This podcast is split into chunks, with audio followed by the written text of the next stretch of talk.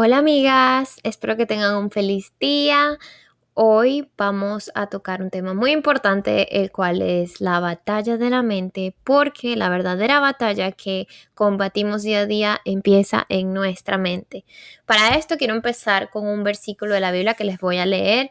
Está en 1 Pedro 5.8 y dice así, estén siempre atentos y listos para lo que venga, pues su enemigo el diablo anda buscando a quien destruir hasta parece un león hambriento. Tenemos que aprender a escuchar las voces de nuestra mente, porque muchas veces pensamos que somos nosotros los que estamos pensando, pero en realidad el enemigo es muy astuto y usa todas sus artimañas para atacarnos y una de esas es poniendo pensamientos en nuestra cabeza para hacernos creer que son nuestros propios pensamientos.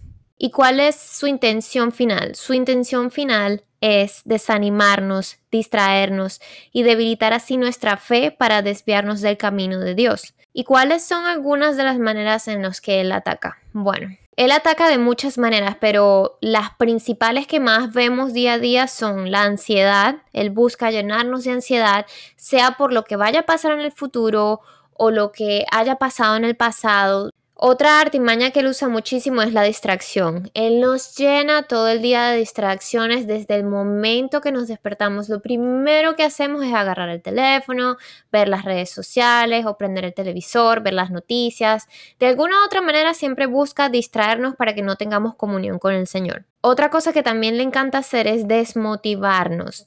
Basta que queramos empezar un proyecto nuevo o basta que queramos hacer algo para que tú veas cómo el enemigo busca desanimarte de todas las maneras posibles, ya sea con esa habladería negativa en tu cabeza o por medio de otras personas, porque él también va a buscar otras personas alrededor tuyo, los va a usar como instrumento para llegar hacia ti, porque el enemigo sabe cuáles son tus puntos débiles y entonces va a buscar atacarte por ahí para desanimarte y debilitar tu fe. Con los pensamientos negativos, bueno, ya sabemos de eso, si se dan cuenta, muchísimas veces andamos pensando negativo o qué piensan las personas de nosotros. siempre le buscamos como que el lado negativo de las cosas y la mayoría de las veces no somos nosotros los que estamos pensando, sino esos son esos ataques del enemigo que están ahí atacándonos todo el tiempo. También le encanta al enemigo, y esto es algo que en lo que he estado combatiendo sobre todo la semana pasada, pero durísimo, él va a traer tu pasado a tu mente va a hacerte sentir culpable por las cosas que tú ya hiciste en el pasado y te va a hacer pensar que Dios te va a castigar por algunas decisiones que tomaste en, en tu pasado o que te va a ir mal. Siempre busca traerte cosas para hacerte sentir mal. Y nosotros tenemos que entender que el pasado ya pasó, que nosotras somos nuevas criaturas en Cristo y que el pasado ya no tiene poder sobre nosotros pero es muy bueno saberlo para que sepamos identificar las artimañas del enemigo, ¿ok? Y otra cosa también muy importante son los placeres de la carne. Siempre, siempre el enemigo va a buscar que tú le pongas más interés a la carne que a lo espiritual, ya sea por medio de relaciones tóxicas, ya sea por medio de, por ejemplo, comida, si de repente tienes mucha ansiedad, entonces buscas la comida nada saludable y te llenas de comida chatarra busca que te distraigas con la televisión, otro placer de la carne, etc. Así que es muy importante que sepamos estos puntos para cuando estemos pasando por estos momentos, sepamos cómo atacarlos, ¿verdad? Cuando el enemigo trae tu pasado, por ejemplo, a tu futuro, es porque él está literal aterrado por el futuro tan grande y maravilloso que Dios tiene para ti. Entonces, cuando el enemigo te traiga el pasado, lo que tú tienes que hacer es recordarle su futuro. ¿Y cuál es su futuro? Es que Cristo ya lo venció. Pero entonces, ¿cómo podemos hacer para nosotros defendernos en estos momentos en los que el enemigo ataca? Tenemos que poner la armadura del Señor. Como dice en Efesios 6:10. Por lo demás, hermanos míos, fortaleceos en el Señor y en el poder de su fuerza.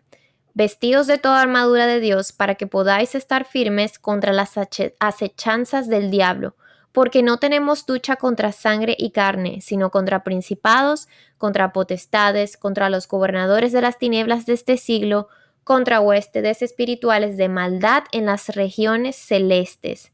Por lo tanto, tomad toda la armadura de Dios para que podáis resistir en el día malo y habiendo acabado todo, estar firmes. Estad firmes, pues, ceñidos vuestros lomos con la verdad y vestidos con la coraza de la justicia y calzados los pies con el apresto del Evangelio de la paz Sobre todo, tomad el escudo de la fe, con la que podáis apagar todos los dardos del fuego del maligno, y tomad el yelmo de la salvación y la espada del Espíritu, que es la palabra de Dios, orando en todo tiempo y con toda oración y súplica en el Espíritu, y velando en ello con toda perseverancia y súplica por todos los santos.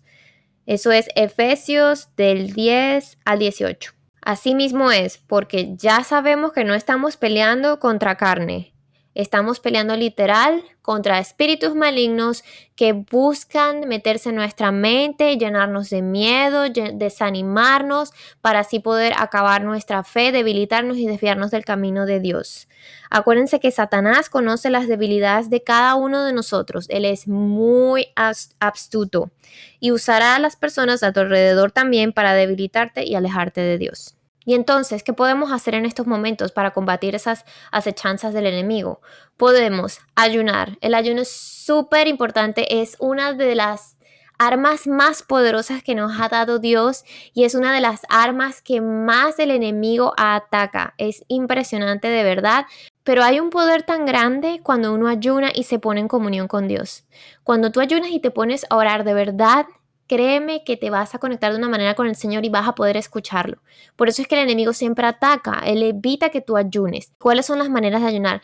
Bueno, hay muchas maneras de ayunar.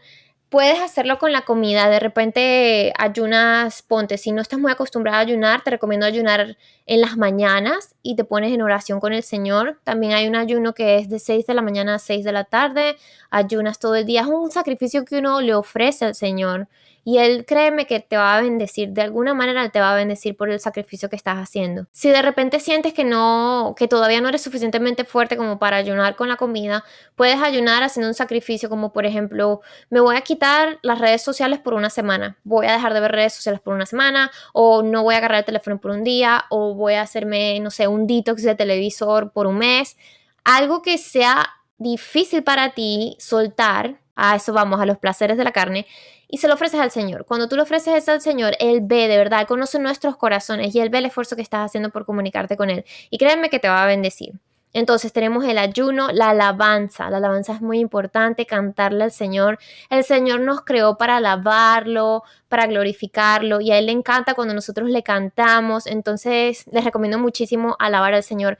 Poner su estación de radio de alabanza, sus canciones en YouTube de alabanza. A mí me gusta empezar el día con alabanza o durante el día cuando tengo un break del trabajo o hasta cuando voy al gimnasio me gusta poner música de alabanza. Eso te conecta muchísimo con el Señor. La oración, constante oración todo el tiempo que puedas. Y oración no es un, ah, Padre nuestro que estás en el cielo. No, oración es hablar con Dios, es pedirle, es comunicarte, es hablar como con tu Padre, con tu mejor amigo. Esa es la oración. La comunión con Dios, tenerlo siempre presente, ponerlo a Él siempre presente primero en todo lo que hagamos. Y muy importante la obediencia, porque tenemos que obedecer al Señor. Él lo hace todo por nuestro bien. En realidad, cuando obedecemos al Señor, tenemos su cobertura y su protección, y al obedecerlo, el enemigo no nos puede hacer daño.